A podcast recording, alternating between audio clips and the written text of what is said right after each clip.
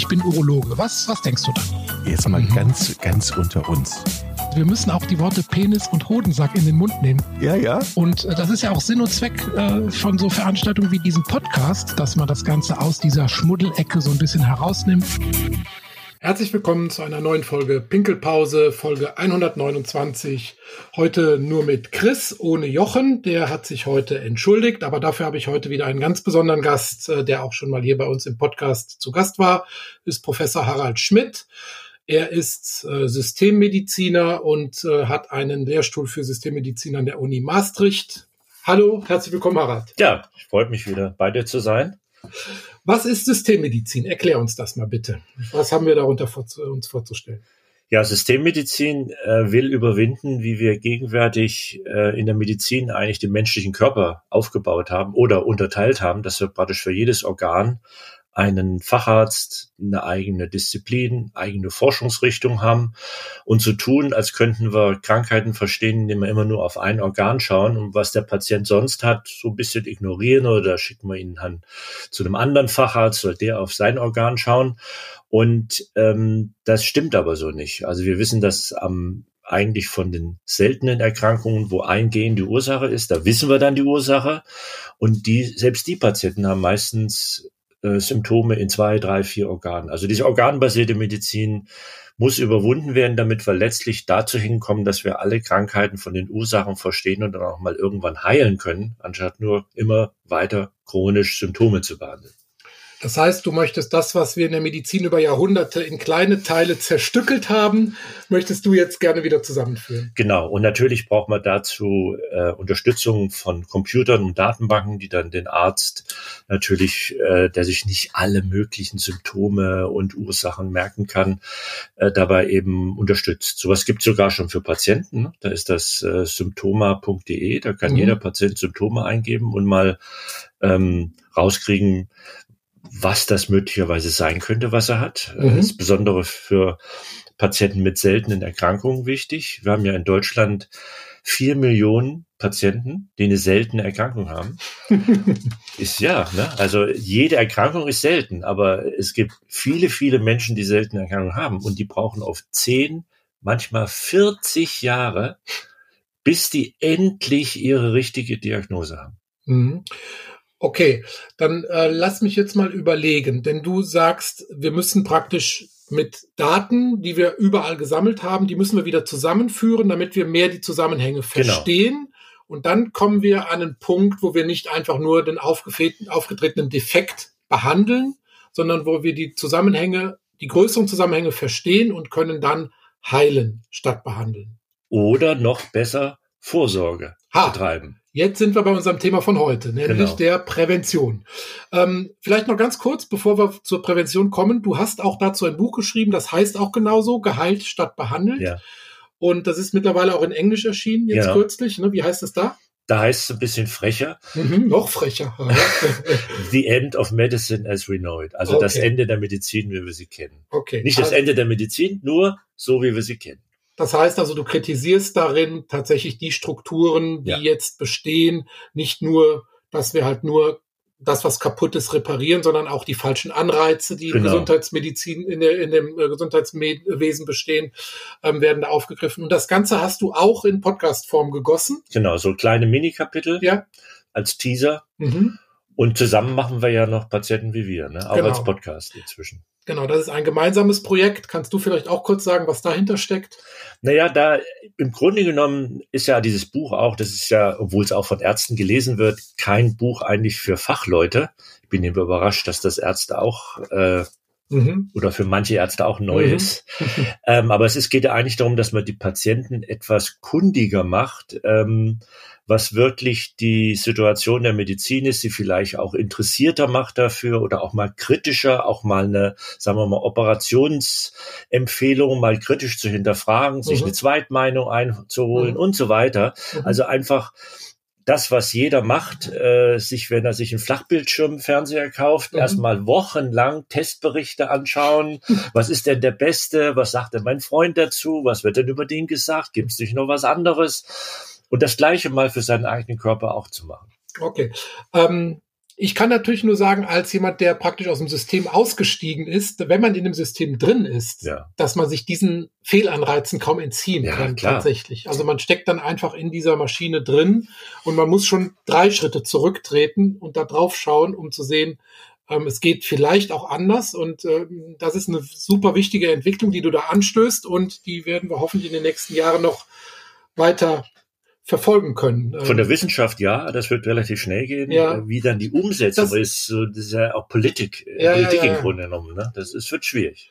Das, du, du denkst auch, die mit, äh, Entwicklung in der Medizin ist ja ohnehin rasend schnell, ähm, dass wir da praktisch Erkenntnisse haben, die aber dann sehr langsam erst in der Realität um, umgesetzt werden. Ja, weil sie andere Strukturen erfordern. Gut, jetzt kommen wir aber an den Punkt, ähm, wo wir am besten gar keine Krankheiten mehr bekommen. Und dann äh, sind wir bei dem Thema Prävention. Mhm. Und wir kamen jetzt auf das Thema für diesen Podcast in einem anderen Gespräch und dann haben, hast du gesagt, ja, Prävention wird eigentlich immer zu hoch gehängt von den Anforderungen, die die Leute denken, die da bestehen, um Krankheiten zu vermeiden.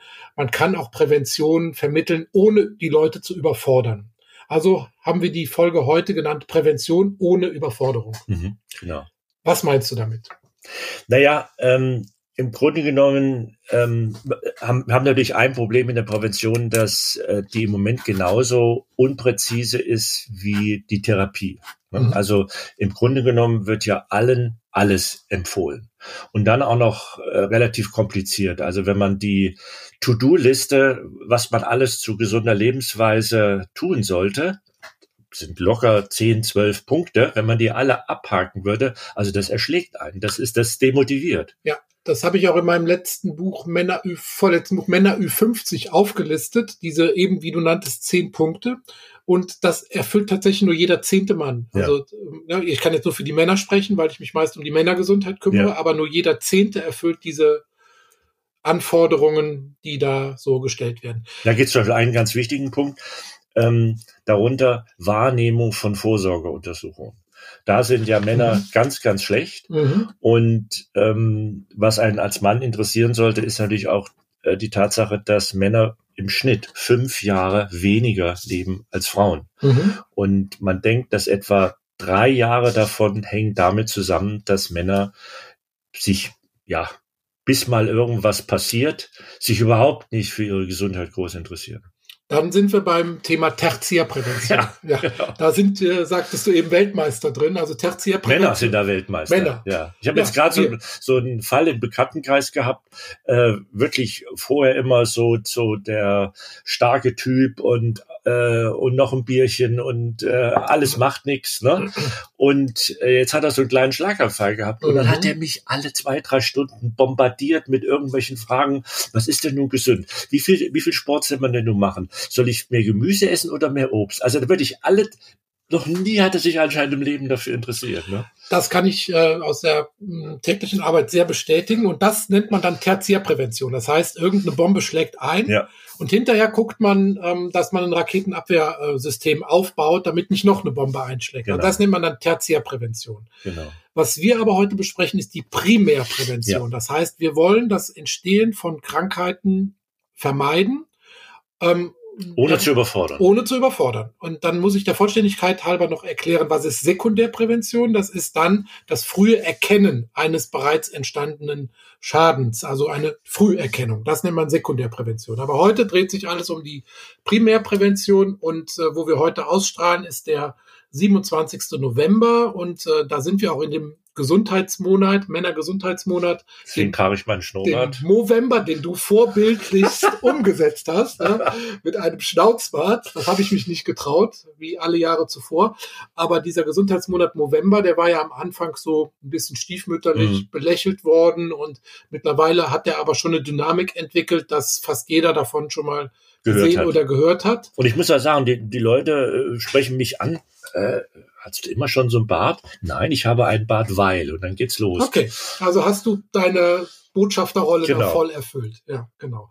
So, jetzt aber hier rein in den Podcast. Ja. Was sind denn die Grundsätze? Wie kann man Prävention betreiben, ohne die Leute zu überfordern?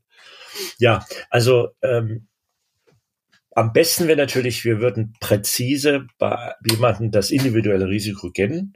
Das geht im Moment noch nicht. Das wird nicht allzu ferner Zukunft der Fall sein. Aber es gibt so ein paar Sachen, die äh, so von Vorteil sind, dass man sie praktisch jedem empfehlen kann. Also äh, da gehört zum Beispiel Bewegung, körperliche Kräftigung dazu. Ganz kurz. Individuelles Risiko. Ähm, kannst du uns da schon so ein bisschen mehr zu verraten oder ist das noch kommt dann. naja, das, ähm, wir haben ja im Moment eigentlich sind sämtliche Krankheitsbezeichnungen nicht nur auf ein Organ ähm, bezogen, sondern sie beschreiben eigentlich nur ein Symptom. Mhm.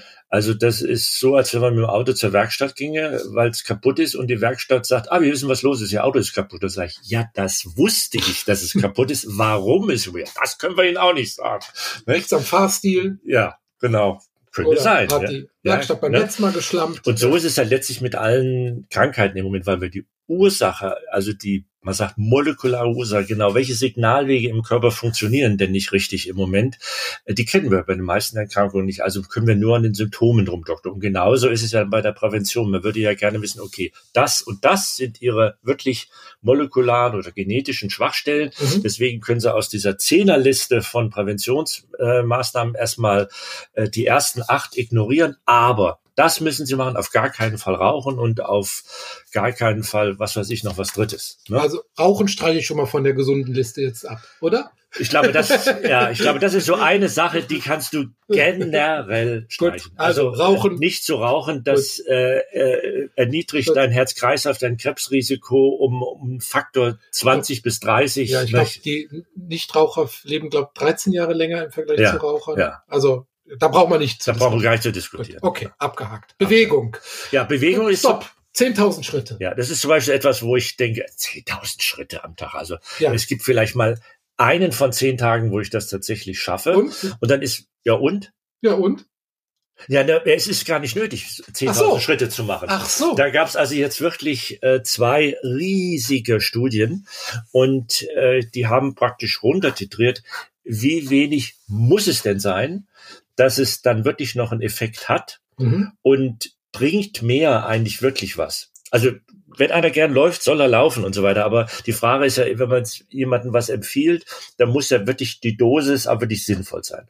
Und es ist tatsächlich schon so, dass schon 15 Minuten forsches Gehen jeden Tag schon fast das Maximum ist. Mhm. Idealerweise 30 Minuten. Mhm. Nur das Erschreckende ist, dass viele selbst diese 15 Minuten mhm. forsches Gehen pro mhm. Tag nicht schaffen. Mhm. Und man kann das nicht durch äh, zweistündigen Jogginglauf am Wochenende kompensieren mhm. und den äh, alle anderen Tage der Woche hängt man halt so rum. Ne? Also du musst schon ständig den Flow in den Blutgefäßen und die Muskulatur aktivieren und so weiter. Und da reichen tatsächlich schon 15 Minuten. Aber wenn jemand wirklich aus dem Haus ins Auto fällt, vom Auto ins Büro, vom Büro ins Auto und wieder nach Hause. Oder ins Homeoffice fällt aus dem Bett. Oder direkt. Genau, ein Homeoffice, genau. Ja. Hm? Äh, ja, dann schafft er noch nicht mal diese 15 Minuten. Und in ja. Schritten? Kannst du das irgendwie, also ähm, das nee. war ja so, das war ja immer so diese plakative äh, Schallmauer, ja. diese 10.000 Schritte, die, das können wir deutlich runter titrieren auf, sag mal, 7.000. Äh, ich, die haben das gar nicht in Schritten gezählt. Die haben beispielsweise, es, es muss also jetzt kein Schleichen sein, es sollte ja. schon ein forsches Gehen sein. Ja. ja? Mhm. Und äh, ja. Aus 15 Minuten, ja, kann man wahrscheinlich jetzt mhm. die, die, aus der Schrittfrequenz und die, irgendwie dann die, die, die Schrittmenge, aber ich glaube, das Einfache ist, man merkt sich, also 15 Minuten Vorschuss gehen am Tag sollte ich wirklich machen. Gut, das kriegen wir hin. Also ja. da haben wir schon mal Prävention ohne Überforderung. Ich schreibe ja in meinen Büchern immer für einen gesunden Testosteronspiegel dreimal eine Stunde Sport pro Woche plus Kraftübungen. Ja, Kraft ist eben auch noch wichtig. Ja, ja. Da muss man aber auch nicht unbedingt ins Fitnessstudio. Es gibt auch viele Übungen. Mit dem Eigengewicht. Mit dem Eigengewicht, genau. Ja. Eine Yogamatte oder so. Ne? Ja. Ähm, und äh, dann gehört natürlich, das kann man ja damit verbinden, bei so einer Art von Übungen Flexibilitätsübungen dazu, ne? dass man also ja. äh, so ein bisschen sich aufdehnt und so. Und ich persönlich habe zum ersten Mal in meinem Leben eine Personal Trainerin. Wow, gehabt. das war Harald. ja, also so äh, ist aber gar nicht so teuer. Ne? Aber ich habe mir mal den Luxus. Hört sich aber super an. Hört sich super an, ja. ne? so wie aller wie so ein Filmschauspieler. ne? Du, ich habe den nächsten ja. Film in äh, Vorbereitung. Ich muss noch schnell zwei Kilo runterkriegen oder so. Nee, aber es war wirklich gut, weil äh, wenn du in so ein äh, Fitnessstudio gehst, dann machst du im Grunde genommen die 0815 Übungen, die mhm. irgendwie jeder so macht. Mhm. Ne? Mhm. Und oder auch äh, irgendwelche Fitnessvideo im Internet und und die hat mich halt so gescreent, ich sollte mich mal dehnen und das und hier und Liegestütze und hat mich so beobachtet und vermessen und so. Und dann hat sie nachher mir so ein so ein Set von Übungen quasi verschrieben, mhm. wo ich wirklich das Gefühl hatte, wow, das das ist wirklich das, was ich exakt brauche. Und wie oft fühltest du dich überfordert? Das sagen wir mal, überfordert nicht. Nee. Gefordert. Gefordert. Aber wichtig, kenne, setzt du das auch um? Ja. Ja, ja, ja, ja, ja, ja.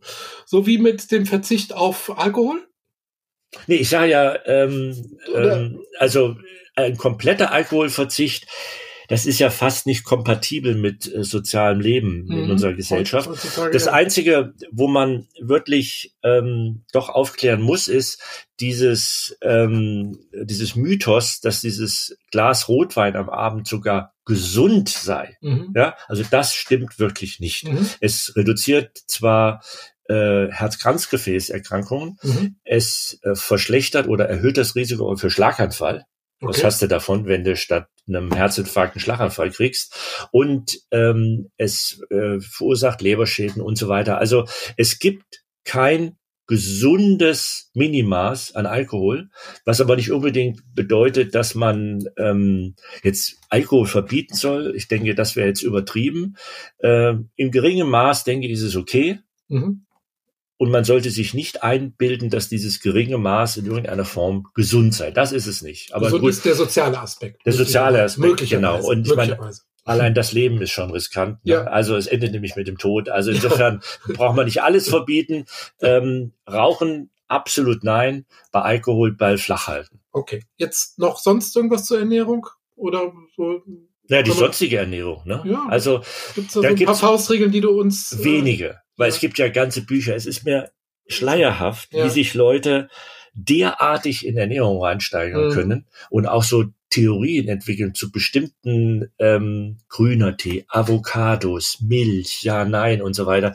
Das das ist das Problem der gesamten Ernährungswissenschaft, dass es dazu überhaupt keine mhm. harten Daten gibt und auch überhaupt nicht geben kann. Das ist wie bei den Pflanzentherapien der Prostata. Ne? Das Eben. ist die Datenlage sehr dünn. Ja, es, äh, man muss sich das mal überlegen, es geht gar nicht. Wenn man wirklich harte Aussagen haben wollte zu irgendeinem Nahrungsmittel, müsste man, dann, dann müsste man, was weiß ich, alles andere. Tausend Menschen, ja, oder 2000, tausend trinken keine Milch, und ernähren sich komplett identisch ja. wie die anderen tausend, die trinken aber Milch. Mhm. Und wenn man das dann zehn Jahre lang, 15 Jahre lang die mhm. verfolgen mhm. würde, dann man könnte diese man eine Frage. diese eine Frage geklärt. Ja. ja. Was macht man stattdessen? Man macht Korrelationen. Mhm. Ja. Korrelationen sollte man eigentlich wissen, wie der Zug der Störche und die Geburtenrate. Korrelationen haben nie irgendeine Aussagekraft ja. über äh, äh, ursächlichen Zusammenhang. Aber es gibt ein paar Sachen, die kann man wirklich sagen. Aber trotzdem nochmal, Big Data, wird uns das in Zukunft solche Fragen beantworten können?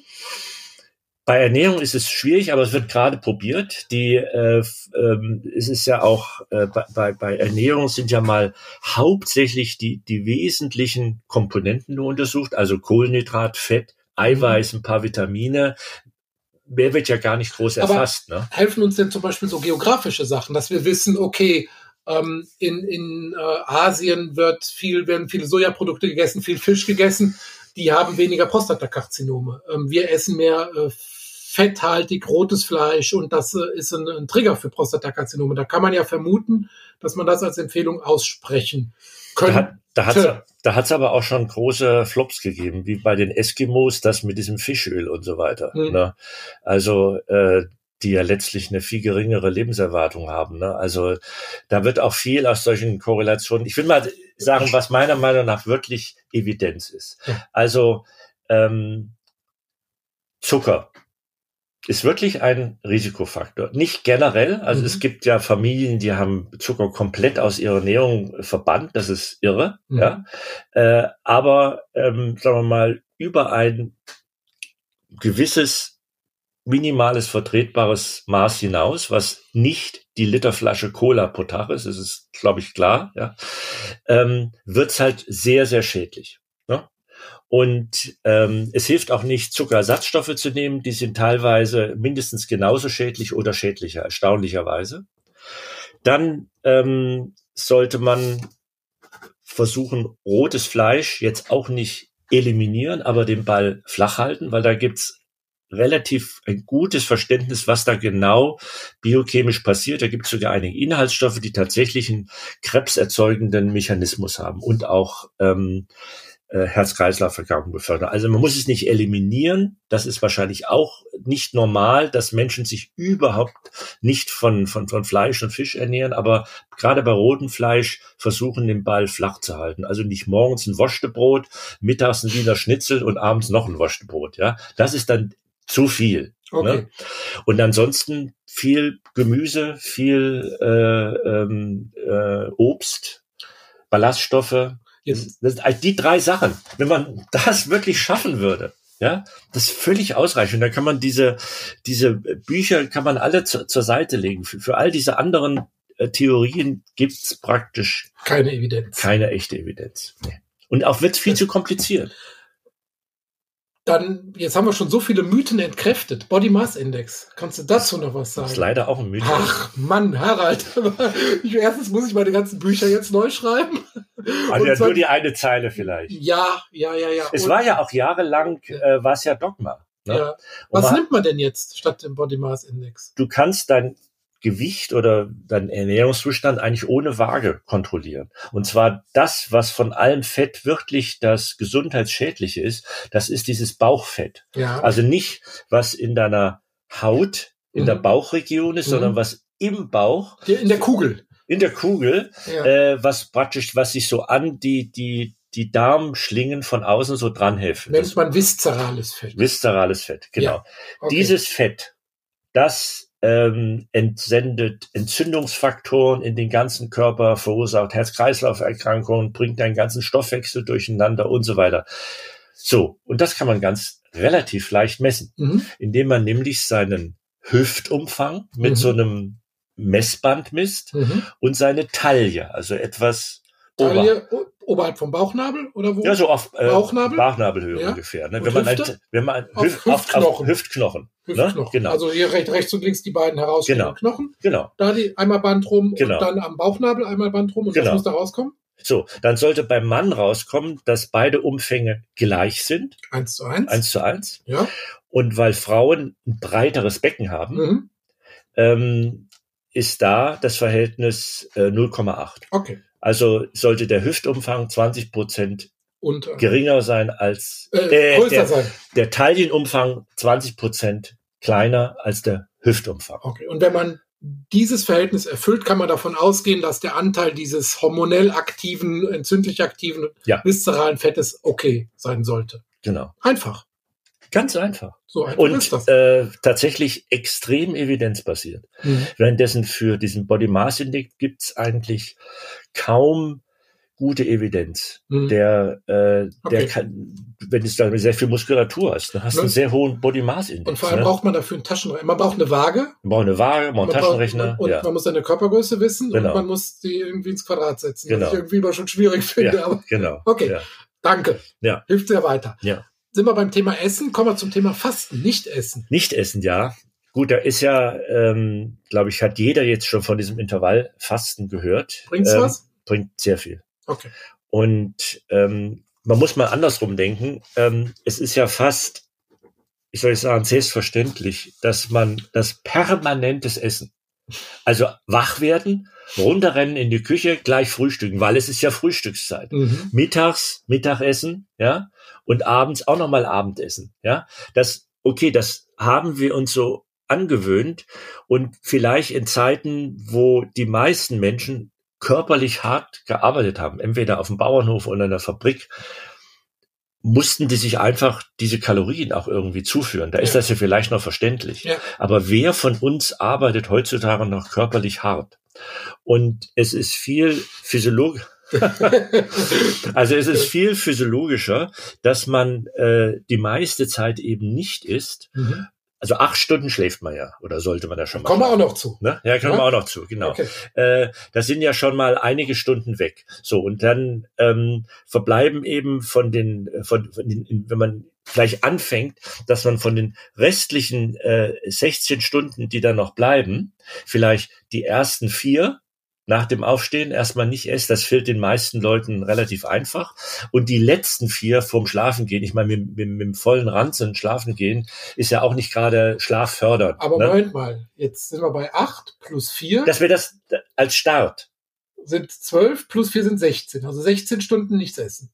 16 Stunden nichts essen. Also 16 Und acht acht. Stunden essen. 8 Stunden essen, das ist toll. Ja. Das ist meine Empfehlung. Durchgehend essen.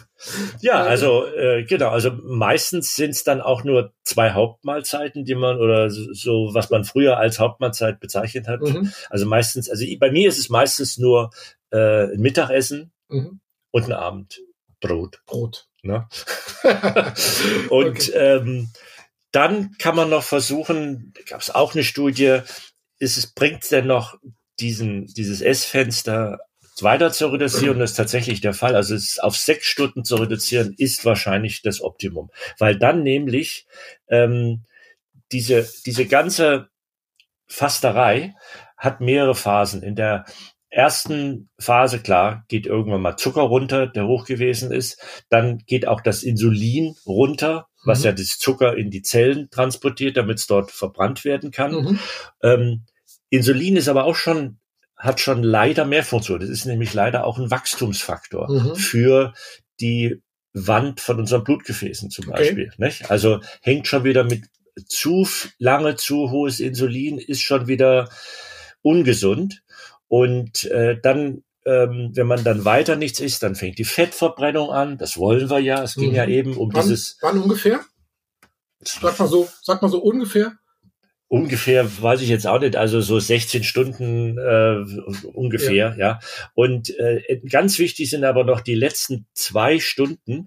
Da ist ein Prozess, äh, den ich mir selber vom Wort relativ schlecht merken kann. Autophagie heißt, das ähm, ist im Grunde genommen, also wörtlich übersetzt heißt das, dass man sich selber aufisst oder entmüllt quasi. Das ist aber ganz, ganz wichtig für unsere Zellen, Mhm. weil wir haben ja nicht einmal ab Geburt oder ab Erwachsenenalter unsere Zellen und das ist es, sondern die Zellen werden ja ständig erneuert. In Alle sieben manchen, Jahre, komplett erneuert.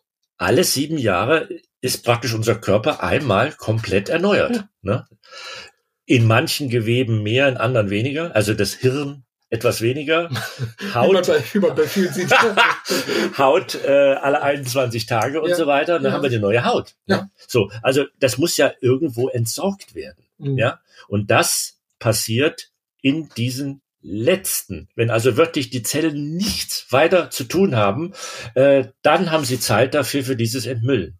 Und ähm, vielleicht haben einige ja schon gehört, also bei Alzheimer wird vermutet, dass Krebs. Bei Krebs wird vermutet, dass diese Abfallprodukte eben akkumulieren irgendwann und irgendwann liegt so viel Müll rum in der Zelle Und zwischen den Zellen. und zwischen den Zellen, Ja. dass eben die Zelle und das Gewebe nicht mehr funktionieren. Mhm. Also relativ einfach Mhm. ähm, äh, zu verstehen.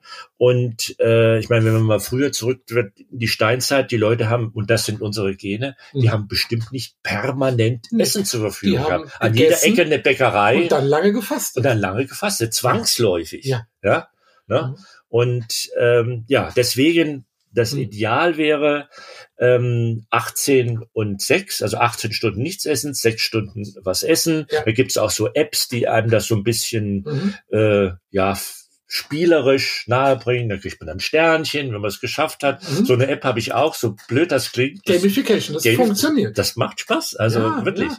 Und äh, jetzt, wenn man das zum ersten Mal macht, kann man ja mit 12, 12 anfangen. Zwölf Stunden essen, zwölf Stunden nicht essen. Das sollte man ja schaffen. Ja. Mhm.